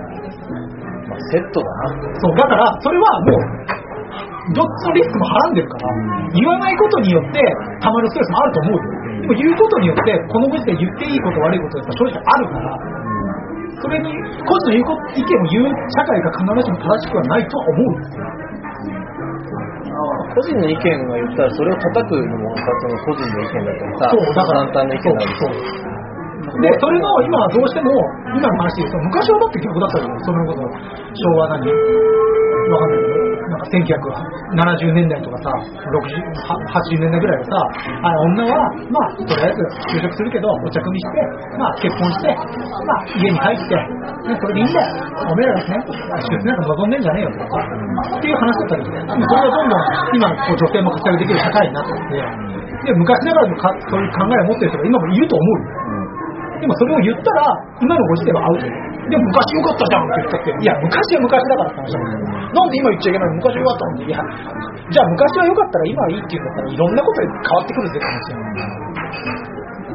なんかね、俺もちょっとごめん長くなってごめんね、俺地元にね、この間帰省した時に、まあ友人と話したわけですよ。で、まあ地元に長いこと住んでる友人だったから、まあその、まあ、まあそれ話してた時に、そのまあ育児の話になったわけですよ。で、その時に、まあ、いわゆる育休の話を君とよくかましたことあったじゃないですか。で、まあ、育休なんかさ、まあ男性、女性かかわらず、まあ取って当然っていう、まあ風潮じゃん。まあもう俺も今当たり前だと思うわけよ。ここは全然一致すると思うんだけど、まあ、彼が、その、ヨーロッパとか、ああいう、その、女性の権利がすごく進んでる社会と違って、こう、歴史的にすごく熟達してない日本で、女性にそういう、こう、育休だったり、あと生理休とか、いろいろあるじゃん。女性専用の待遇のその休みとかを与えるっていうのは、女性が出しゃばっちゃうと思うんだよねって言ったわけだよ。で、それ言った時に、俺すげえ素直だなと思ったわけ。で、俺はその、素直なところが、なんかすごいこう、嘘、嘘じゃなくななくてよかったっていうかさ、それを、なんだろう、まあそうだよね、女性はやっぱ正しい、女性にとってはやっぱりこここれからもいい、あの、住み良い社会を考えるなら、育休なんか当然だよね。って言われるよりも、なんか、なんかすごくもんもそこに問題があるっていうのをさ、なんか直に感じるっていうかさ、なんか、ある意味は、みんな、まあ、彼は出しゃばるっていう言葉を使ったけど、まあ、あんな感じでみんなそれぞれ違う意見を実は女性に対してステレオ的に持ってるんだろうなと思うわけよ。なんか、だそういうのを、こう、言っても許容できるっていうかさ、まあ、いや、それを許容できるのは、多分、ゆうやが男だからだよ。それは、それを例えばじゃあ女性の人が言われたら、いや、女が出しゃばっちゃうんだよ。やっぱ女からしたらふざけんなって話やん。何が出しゃばるだよ。まあ、綺麗だよね。で、それを、で、そういった男の人を、いや、もっと寛容になりなよっていうのは、俺は違うと思う。それは寛容とかじゃなくて、いや、それは逆に言うと、この言ったこいつが悪いだろうって話じゃん。悪いんだけどさ。わかるよ。で、そだってそれは、それを寛容、許容して、そういう意見もあるんだねって言えるのは、さ、正直優也がそれで悩んでないからね。それをやっぱ当事者じゃないからね。と俺は思うよ。いや、俺もそれを多分、その飲みの席で、女が自社と飲んでんでって言われたら、俺も多分、ああ、なるほどなって、俺も多分流せると思うよ。なんだ、それは俺にとっては正直、やっぱり自分の喫緊の課題じゃないし、それが、それが社会的な問題だと俺は思ってても、結局はどっかで当事者じゃないから、まあなんか、結局問題意識は俺には正直ない、半分ないからさ。なんなんとなく俺も社会、女性も活躍できて、お互い育休取れて、その方がいい社会だと思うけど、でもそういう人がいたとしても、それに対して、いや、ふざけんなよてめえとかなんないのは、どっかで俺の問題ではないなと思ってるからだよ。それはなんかさ、その、沖縄の話とかになってもそんな変わんない気がするわけよ。それはだから沖縄の、人たちに、と僕たちが全然住んでる土地も違うし、立場が全然違うから、やはりその穏やかにそういう話を聞けるかも。彼らは当事者だから、だって毎日さ、毎日空の上をさ、でっけえ音出してさ、米軍機で飛んできてさ、それこそなんか、最近だったら墜落したとかさ、なんか、何か物が落ちてとか、そう、常にさ、それと隣の人と、こんなさ、実態を知ってるようで、知ってる気になってるけど全く分かってなくてさ、っていう人間が、それはやっぱ同じ反応は、それできないことは仕方ないと思うんだよ。だって結局投資だから、だって自分にとって多分これは譲れないっていう問題が多分あるはずなんだよ。ゆうやも俺にも。で、それに対してなんか言われたら、いや、お前待てよ。例えば、わかんない。か例えばね、仮に、君の親類に、なんか、じゃあ、それこそ LGBT の人います。で、君はそれをもちろん受け入れて、そういう人がいるっていうの分かってて、でも、それをどっか飲みに行く時に、いや、ていうかさ、ぶっちゃけさ、気持ち悪くね？って言われたらさ、それムカつくでしょ。それをさ、それをさ、いや、そこで喧嘩しろ、喧嘩しなくてもいいよ。でもそれをさ、ああ、そういう意見もあるんだね。で、済ませられる。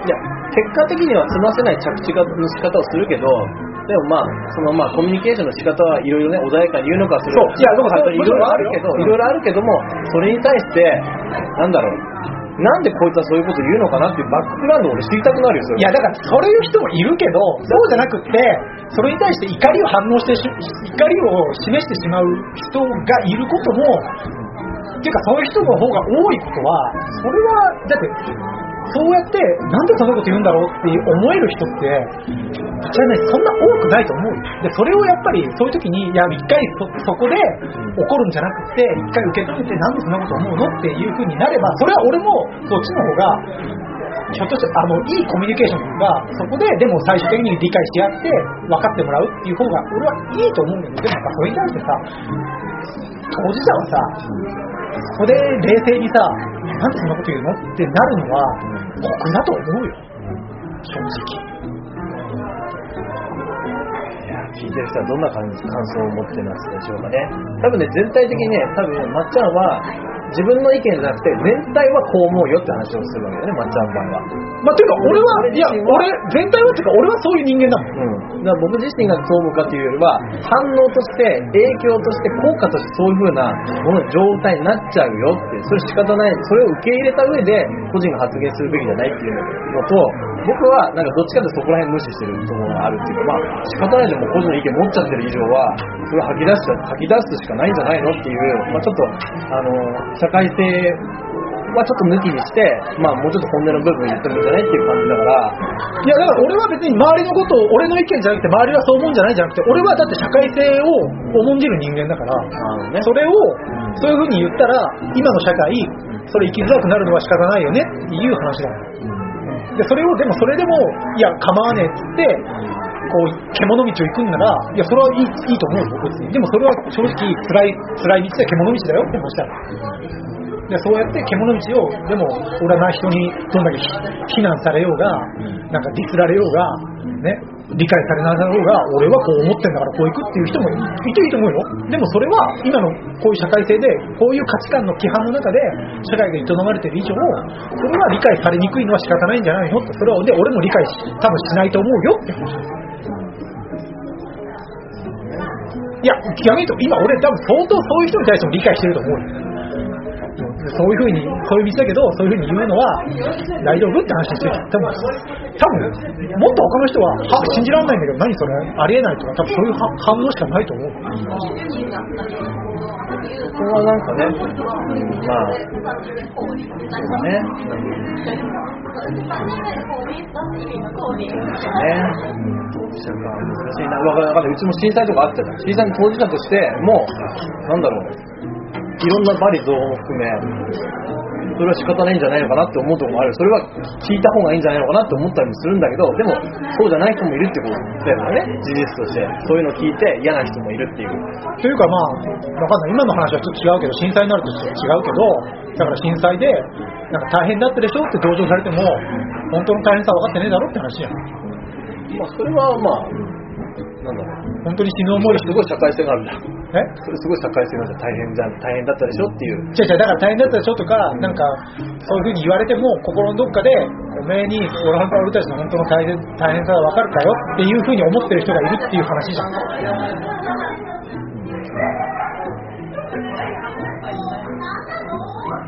から、例えば熊の熊本の方が大変だし、大変じゃんみたいなこと例えば言われたら、じゃあ普通、怒る人が多いと思うね。でしょ？いやお前らには分からねえだろうって思うかもしれないけど、そうまあ、ここは結構ぐるぐる回っちゃうけどね。だから結局そういうのって別にさ、まあ、極端な話比べらんねえじゃん。だってそういうのにとってはそれが、だって、いや、例えば周りからしたらさ、お前何悩んでんのっていう悩みを持ってる人に対してさ、そんなことで悩んでんじゃねえよ、大したことじゃねえじゃんって言ったところで、そいつにとってはそれがすげえ悩みである以上、周りから大した悩みじゃねえよって言われても、いや、俺にとってはすげえ悩み、それが本当に周りからしたらさ、わかんないけどさ、何？生まなんか生まれつき、なんかここにすっげえイボがあって、このイボがすげえ嫌で死にたいみたいなさ、とかね。っていう悩みだとしてさ、例えば、周りからしたらさ、別にその大した悩みじゃねえじゃんって言われてもさ、いや、おめえにはねえからわかんねえよ。ね、それに比べてさ、見ろ見ろよ、この震災で傷ついた人たちを、お前、それに比べたらお前の悩みなんてって言われても、それってだって、比べらんないじゃん。その人にとってはそれが死ぬほどの嫌な悩みだったんだから、もう悩みじゃん。それをさ、俺俺の方が、いや、結局、苦労自慢というかさ、俺の方が苦労してるみたいなさ、っていう話になったらさ、もうどうにもなんないっていう。と思うけどね。なんかすごい偏境的にさ、なんかこう見ちゃう、見ちゃうわけ、見ちゃうというか、まあ周りの人は、周りの人、全員の意見を買うことを考えたら、それは傷つくかもしれないっていうことを考え、そう、想像、想像しつつも、なんかその、個人の、個人の相手の、まあ、相手の状況に対して想像をな想像できず無責任に言っちゃう言葉っていうのが、って言っちゃうものを、うんなんだろうな、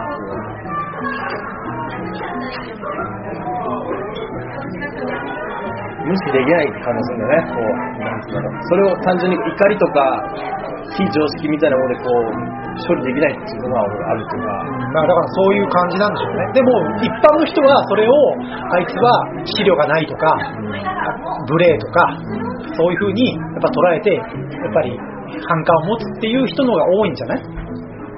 なんか言われた時に、それをなんであいつあんなこと言ったんだろうとかじゃなくて、あいつあんなこと言って本当失礼なのあいつ本当にそういうとこ礼儀ないよねとかさ、あいつあいつ本当そういうとこ考え足りねえよなとかさ、まあ、そういうふうに受け止めてしまう人が多いのは仕方ないんじゃない？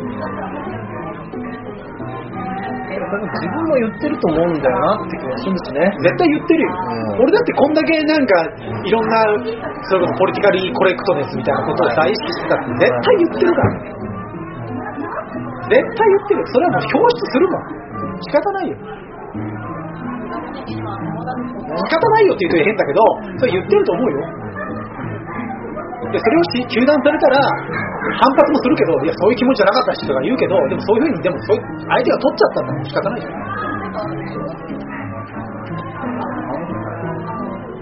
でそれを分かんない。周りに話した時にどっちの方に理解が多く得られるかどうかっていうのはそうそう想像時だなと思うよ、で今の話で言うとそのブラックフェイスしたことに対して、まあ、日本では別かもしれないけど世界的に見たらそれはアウトだよっていう意見が今圧倒的多数なのはもうそういうことじゃん。安いん。だろうな。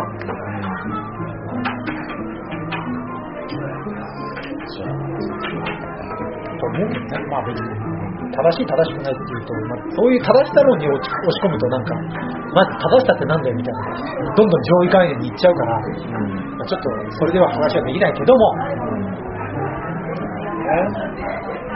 だから俺もだって、だから言ったように、半分笑ってたから、半分俺は面白いなと思ってたし、そそういうあ、この文脈で笑うっていう日本の笑いだなっていうのも分かってたし、でも半分で、あ笑いながら、ああ、これは炎上するぞっていう思いがあったわけだから、うん。それはだって、絶対、分かんないけど、10年以上前の俺だったら、その半分はないわけじゃん。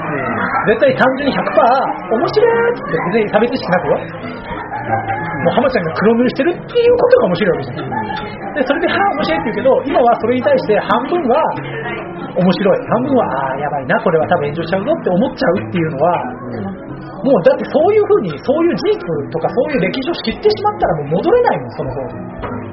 それはだってそれを窮屈と捉えるか、それを成長と捉えるか、それをなんか学習した今の俺の結果だと捉えるかはそれあると思う。俺だってその時にさ純粋に笑いたい。よ昔みたいに差別意識もないわけじゃん単純に面白いって笑いたいけどそれと同時にでもそういう逆に言うとたいろんなし複複眼的になってる。わけよただ単に面白いだけじゃなくてあでもこういうのってブラックフェイスの歴史があるからやばいよなっていう思える自分っていうのはまあ俺はそれは成長は成長だと思う。だからそれはあくまでなんかやっぱまっちゃんの意見だとまっちゃんの成長でありまっちゃんの意見でありまっちゃんの着眼点だと思うわけだよで俺はやっぱりそれがやっぱりそのまっちゃんの意見としてはいやこれはやっぱり歴史がが積み重なってきてきた上で成り立っているむしろ人間がいろんなその失敗と重ねて至ったまあ心理みたいな部分だよっていうふうな言い方もわかるんだけどでもどっかで俺はもうそれは結局まっちゃんの意見だしなっていうところもあるわけよ。いやわかるよ。でもそうそうわかるよ。だからそれ俺意見だよ。うんだからそれと同じように10人いたら残り9人は俺は本当は違うんじゃないかと思うよ。全然違う欲望の吐き出し方をしてんじゃないのかなって思うんだよね。そそのブラックフェイスに対して？対しても。単純に面白い単純に面白いなで済ましてる人たち。もいるしまた違った意見を持ってる人たちも。あはい。いや全然だからそれはそれでいいんじゃないの？って思うわけだよね。でも今のこの結局だってこうやって人間もう何十億といる中で生きていく中ではある程度その中で規範となるもののその時々時代によって変わる規範の中でその時の数勢意見の数勢ってあるわけだから少なくとも今の意見の数勢はそれなんだからそういう意見があるその意見が数勢なんだよってことは知っといた方がいいよって思うよ。一般性としてね。一般性として。それに対していや俺は抗うって言ったっていや抗ってもいいけどで洗うんじゃなくて例えば湖の平均が60センチでした。溺れないでしょうで飛び込んだら溺れて死にましたとかっていう。つまり平均ってさやっぱり合ってないようなものなわけです。その統計学的には平均ってあるけども人間の性格自体がさこの平均化したところでみんなバラバラなわけですその実は。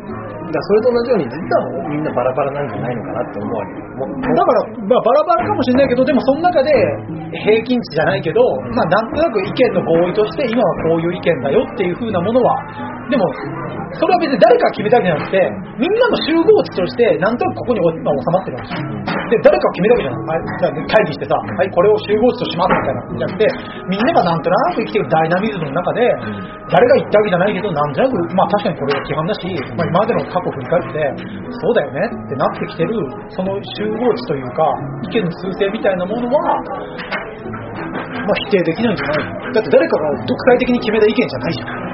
いろんな人のダイナミズムでこうなって今なってるわけだかでそれに対して別に違う意見があるのは当然だけど。でそれをそっちの意見を拾おうよっていうのは全然わかるよ。でもまあまあそういうのは今はなかなか受け入れられない意見だよねっていう事実は仕方ないです。ねでもそれは200年前だったら全く逆だったでしょ200年前はちょっと行き過ぎかもしれないけど100年ぐらい前だったら全く逆だったりでも今はそれが逆また逆転してるわけ。だからね、人類がなんか人類の存在自体のさ地球の延命を考えたら一番不要だっていうまあ考えもあるけど、それはよく言う話ですよ。でも前提として人間は生きていけますね妥協の歴史ではあるわけだ。それは人間が生きていくっていう。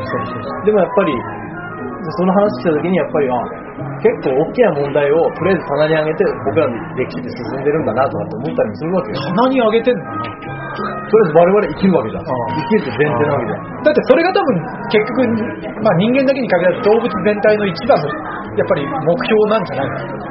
動物まあ人間以外のそう。だってやっぱりその種を残して子孫を繁栄残して生き残る生き延びるっていうのが各ど人間含めた動物のこう一番こう奥底にまあプログラミングされているもんなんじゃないの。だから動物とかはこう自然と交尾を学ぶわけ。学んでるわけじゃないけど体得的に持ってるわけ。交尾の仕方を。てか子供の育て方とかさそれはだから別にそのそれが結局一番わかんないけどで逆に言うとそれ以外のことに何か生きる意味があるはずだとかなんかもっと大きな問題があるもっと大きな意味があるんだとなんてことを考えてるのは逆に言うと人間だけじゃん。まあ、それはそう正しい正しいというか、まあ、僕らがそれをせんそれしか選択できなかったっていうのもあるけどでもなんか、例えばナウシカでさ、巨神兵ができて、人間自体が実は害だったら滅ぼしてまいいみたいな考えが出てきた時に、俺はなんかすごいギョッとするわけよ。なるほどな、みたいな。僕はそういう選択してないけど、なるほどな、人間はこういう考え方もできるん、やろうともできるんだな、みたいなのが、なんかその、無視できない理由でもあるわけよ。他の、他のなんかこう、変わった考え方であったり、こう、多様な考えというかさ、確かに人間が生きる必要もないよなって僕自身は思わないけどそういう作品を見た時にまあ人間考えようによってはまあ僕らがいなくてもいいのかなみたいなとかそれはあると思う。よ別に俺も自分がすぐ死にたいと思わないし誰かに殺だからそういう理由で殺されたくはないけど、まあ、人間っていうのが結局よく言うじゃん。地球にとって一番のさその害悪は人間である人間だだからその意見はまあこんだけ自然壊してさ、争い合ってさ、うん。まあそりゃそうだよなとは思うけどねうちはスタバかたまでこんな議論してね2018年のね1時間半です。いやまあまあちょっと白熱しましたけどね。では一旦切ります